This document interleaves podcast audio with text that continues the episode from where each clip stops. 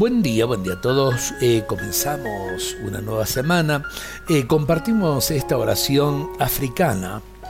Haz que vaya más despacio, Señor. A ver, esto eh, tanto lo necesitamos en el mundo de hoy.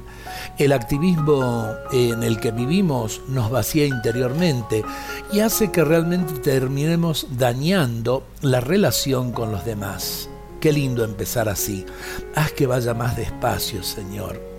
En medio de la confusión del día dame la tranquilidad de la montaña eterna. Alivia el latido apremiante de mi corazón con la serenidad de mi alma. Permite que mis pasos presurosos tengan continuamente presente el amplio tiempo de la eternidad. Enséñame el arte de mirar con libertad. Haz que pueda ir más despacio, contemplar una flor, intercambiar un par de palabras con un amigo, acariciar un perro, leer un par de renglones de un libro.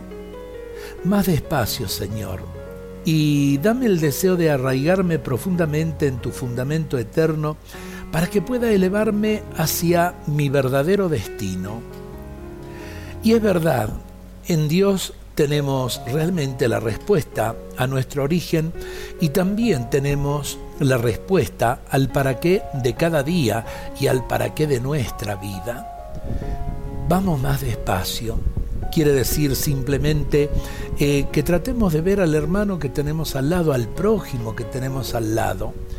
Qué triste cuando eh, pasamos tan apurados que ni siquiera nos damos cuenta que algún ser querido nos está necesitando.